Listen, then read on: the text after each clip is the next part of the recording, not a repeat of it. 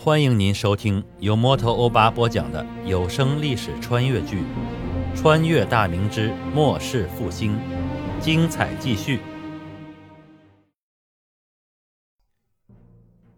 经过十几天风尘仆仆的长途跋涉，孙传庭一行终于抵达京师。入城后，在西城找了家名叫乐德的客栈，一行人安顿好。几名传旨的锦衣校尉。因为不能直接进宫复旨，所以回署衙禀报指挥使，然后由洛阳信进宫上禀。临走前，王德喜吩咐孙传庭不要走远，要是走亲访友，一定要在驿馆内留人，以便圣上召见时能及时找到他。孙传庭应下，然后吩咐跟随而来的仆从，每人奉上十两白银。王德喜等人略微推让了一下，然后收下了。喜滋滋地回署衙而去。时间已是到了申时末，仆从招呼店伙计，把洗澡用的木桶抬入房间，放满热水。孙传庭舒舒服服地洗了个澡，换好衣服，顿觉神清气爽。两名仆从兼护卫都是孙家的生子，一个叫孙志安，一个叫孙富贵，都有一身马上马下的好武艺。平时跟随孙家的商队出行护卫，增加历练。这次被孙母派来保护少爷，二人也简单的洗漱一番，换过衣服后，主仆三人前往酒楼用餐。这家客栈是典型的前店后院的样式，前面二层是酒楼，后面占地宽广，有数个单独的小院，供富贵人士单独居住，也有几个较大的院子。里面分布着几间客房。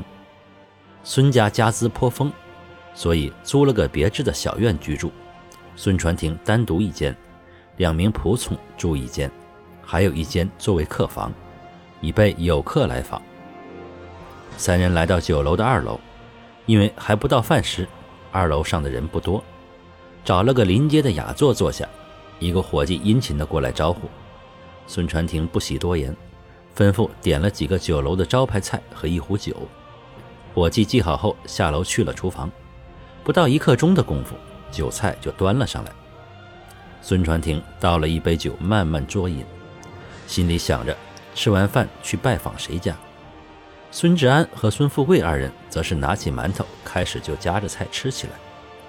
孙传庭对二人犹如子侄，所以丝毫不见怪，只是边品酒边思考。不一会儿，三人吃完饭，孙传庭决定先去童年兼好友、现任的顺天府城吴干中家拜访。看时辰，吴干中应该是下职了。于是吩咐性子憨厚的孙富贵留在客栈里等候消息，带着精明强干的孙志安离开客栈，往西边行去。孙传庭知道好友平日里喜欢吟诗作赋。所以特意找了家店，买了上好的文房四宝，包裹好后，孙志安提着跟着孙传庭。吴干中家离孙传庭居住的客栈不算太远，在一条名叫干井子的胡同里。大约一刻钟后，孙传庭已经站到了吴家的门前，大门紧闭着。孙志安上前叩门，不一会儿，一个老仆开了大门，疑惑地看着二人。孙志安递上名帖，说道：“哎，这位大叔，麻烦您通禀一声，吴老爷的好友，代州孙老爷前来拜访。”老仆接过名帖，一听是自家老爷的好友，赶紧请孙传庭进耳房等候，自己则小跑着去了内院。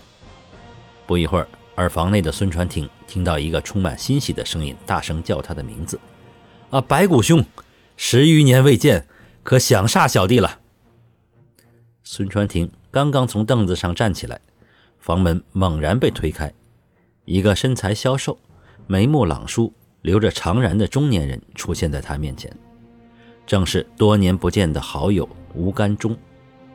孙传庭微笑着看着自己的好友，吴干中下职回到家中，刚脱了官服，听到孙传庭前来拜访，连居家便袍都没换，穿着月白色的中衣就跑出来迎接他。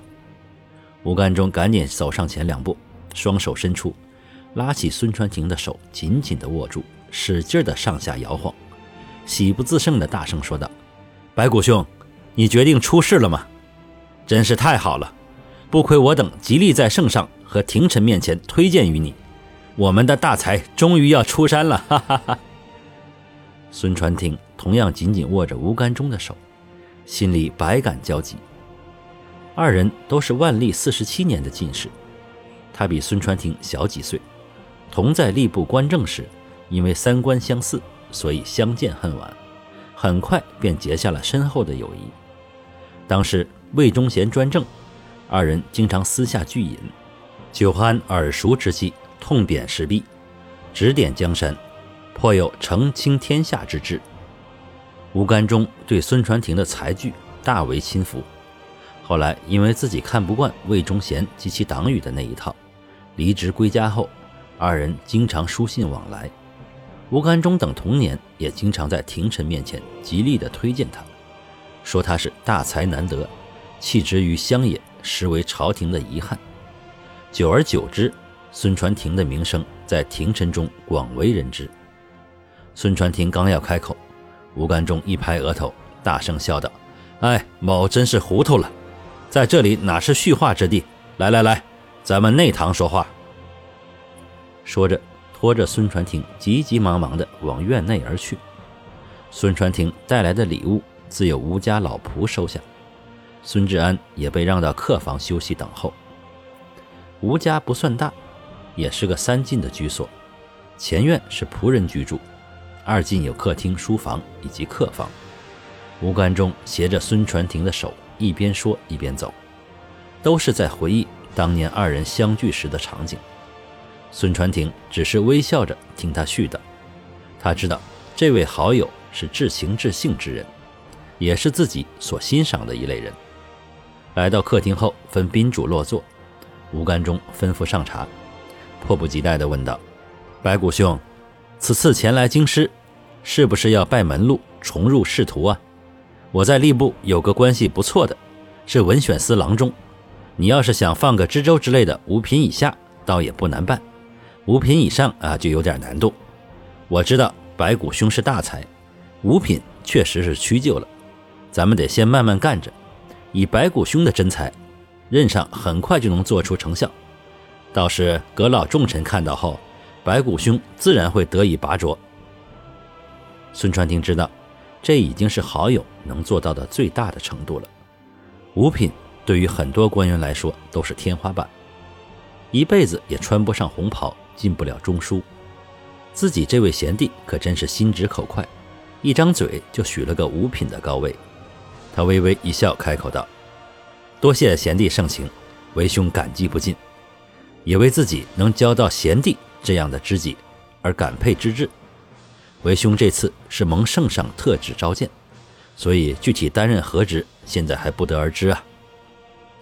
吴干中大吃一惊，皇上特旨，看来白骨兄要亲见天颜了。白骨兄的大名终于被圣上所知，看来这是要大用白骨兄啊。小弟在这里先为白骨兄贺喜啊。孙传庭诚恳地说道：“这么多年来，要是没有贤弟等人。”替为兄在朝廷里摇旗呐喊，大造声势，为兄的贱名也不会为圣上所知啊！为兄发自肺腑的感谢你们诸位，为兄无以为报，指望我等将来彼此扶持，一路青云直上，不负我等读圣贤书之时所立下的志向，为江山社稷，为天下苍生造福。吴干中大声笑道：“小弟真心为白骨兄高兴啊！”兄的大才以后匡扶社稷江山，眼下大明正处于危局之中，正是白骨兄大展抱负的良机啊！孙传庭开口表示感谢道：“呃，贤弟，以你在朝中的所见所闻，能猜出圣上将要把为兄调往何处任职吗？”吴干中手抚长髯，想了一会儿，摇了摇头：“圣上召见，自是要重用于兄。”不可能在京师任职，最大的可能性就是外放。只是各地督府并无老朽不堪之人，位置难以空余，所以小弟一时半会儿也想不到圣上将要如何安置我兄啊？”孙传庭微微开口笑道：“可是为兄已经想到了圣上将要把某派往何处了。”吴干忠急忙说道：“白骨兄想到是何处啊？”孙传庭笑了：“不出意外的话，陕西。”吴干忠吃惊起来。孙传庭继续说道：“前陕西巡抚甘学阔畏敌如虎，被巡按弹劾，不知人事。”举动为孝，被圣上罢免，朝臣对陕西任职门舌回避，视为畏土，以至于一方督府重职无人担当。孙某不才，但绝不会畏敌拒敌，虽千万人，吾往矣。吴干忠起身冲孙传庭一礼，站直后开口道：“白骨兄的判断极有可能啊！陕西巡抚虽位高权重。”但所处之地极为凶险，既然白骨兄豪情万丈，小弟也不会再劝兄三思而行，只希望我兄凌云之志自陕西开始。孙传庭急忙回礼，吴干忠自是吩咐摆上酒宴，与孙传庭不醉不归。二人通宵畅饮，高谈阔论，直至双双醉倒。感谢您收听由摩托欧巴播讲的历史穿越剧《穿越大明之末世复兴》，欢迎加入我的八分圈，下集精彩继续。